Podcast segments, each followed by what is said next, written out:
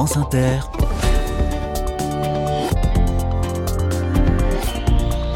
Dorothée Barba. Bonjour à toutes, bonjour à tous. Comment ça va la charge mentale? C'est toujours très sympa hein, cette période de rentrée, pas vrai?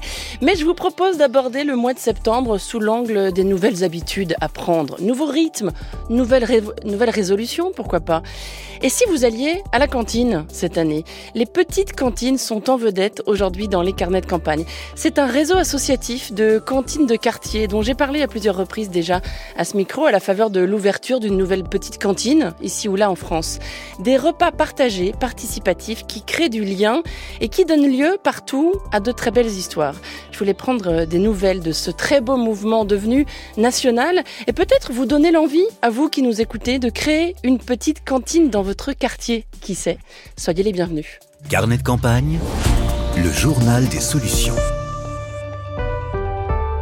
La cofondatrice des Petites Cantines est mon invitée, Diane Dupré-Latour. Bonjour. Bonjour. Bienvenue dans les carnets de campagne.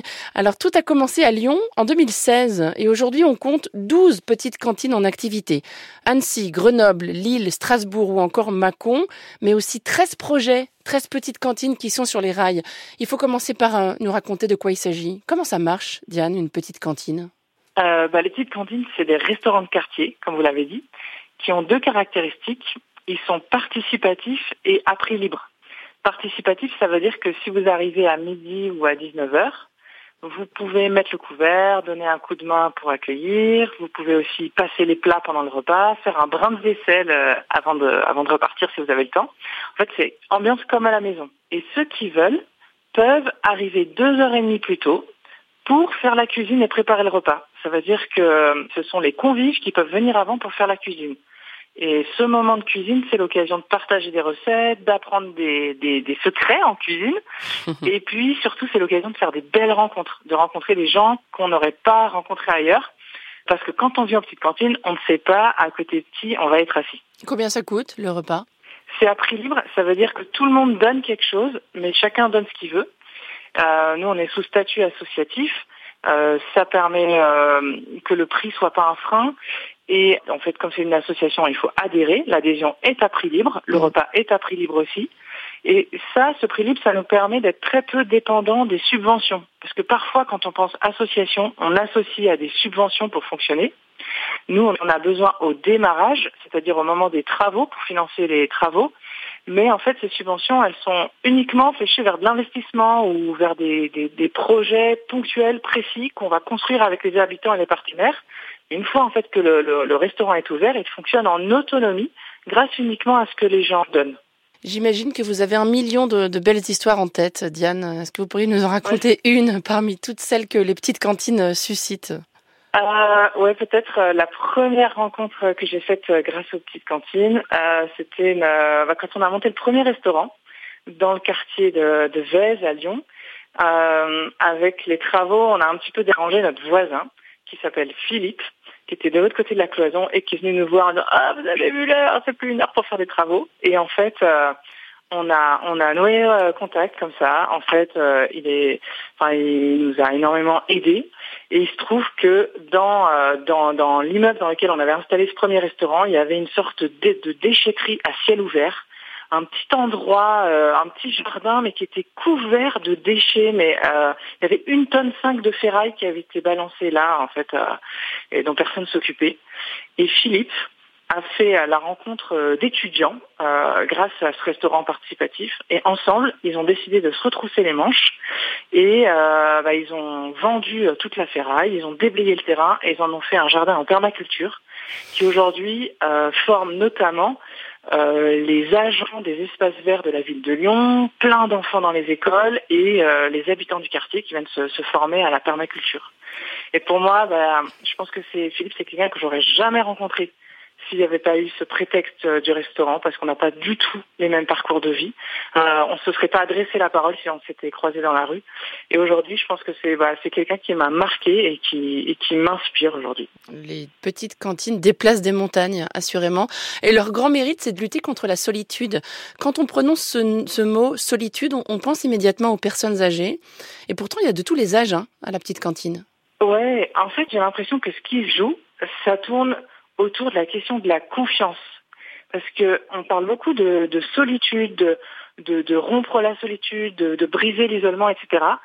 Mais quand j'entends que deux tiers des Français pensent qu'on ne se méfie jamais assez les uns des autres, ben je me dis que est-ce qu'elle n'est pas là en fait cette racine de la solitude?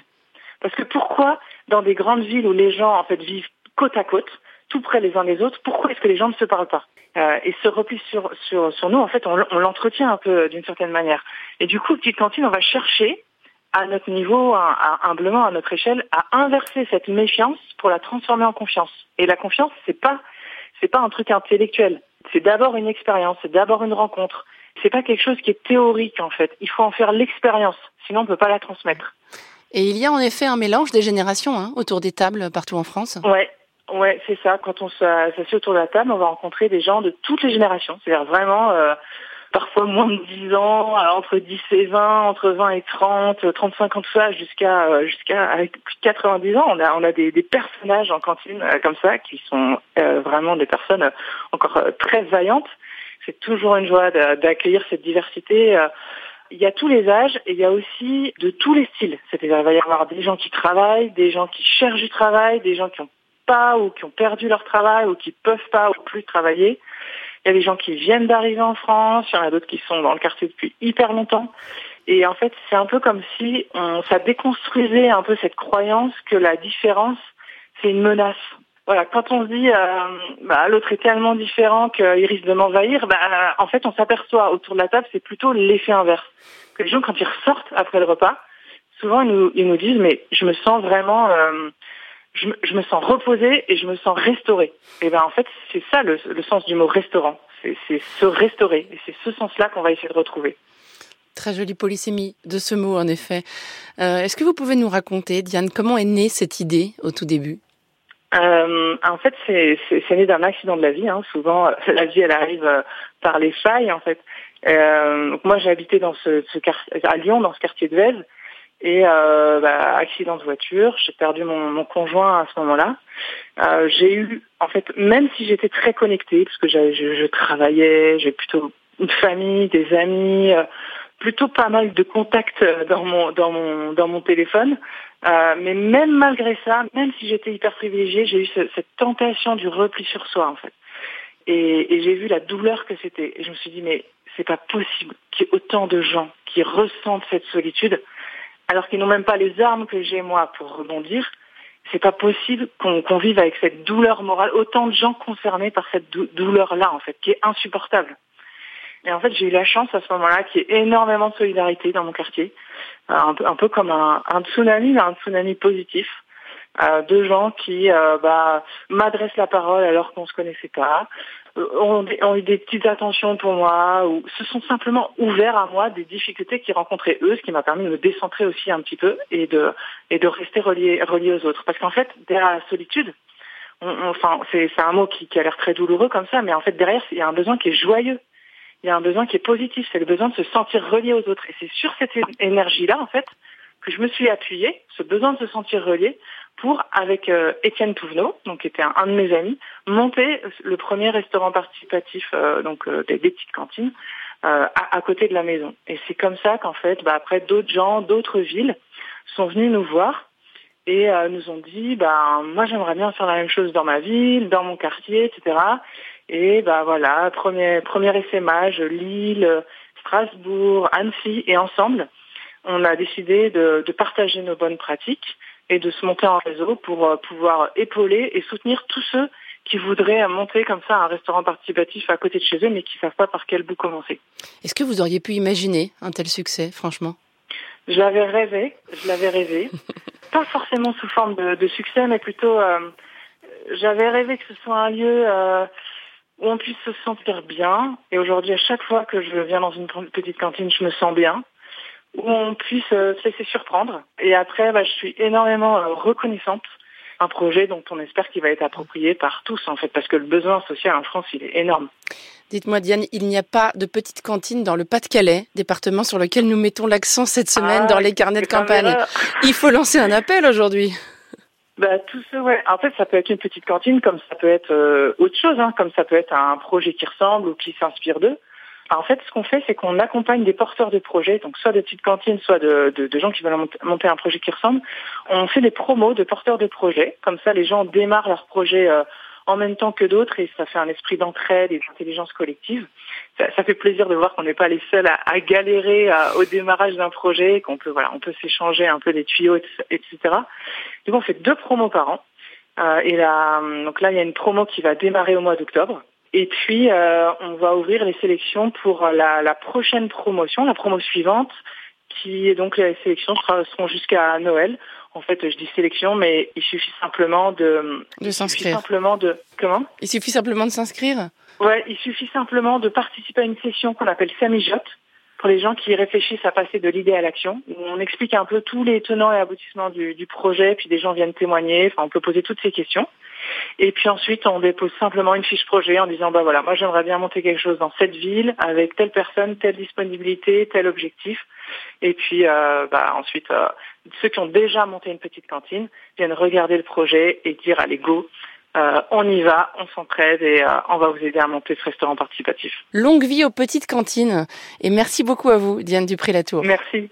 Merci beaucoup. À bientôt. Au revoir. Au revoir. Le Pas-de-Calais, je le disais, est à l'honneur toute la semaine dans les carnets et nous avons reçu un message de Florence pour nous signaler un endroit atypique à Richebourg, tout près de Béthune. Les Semeurs d'Envie, c'est une ferme pédagogique et, culturelle où se déroulent, m'écrit cette auditrice, des moments magiques.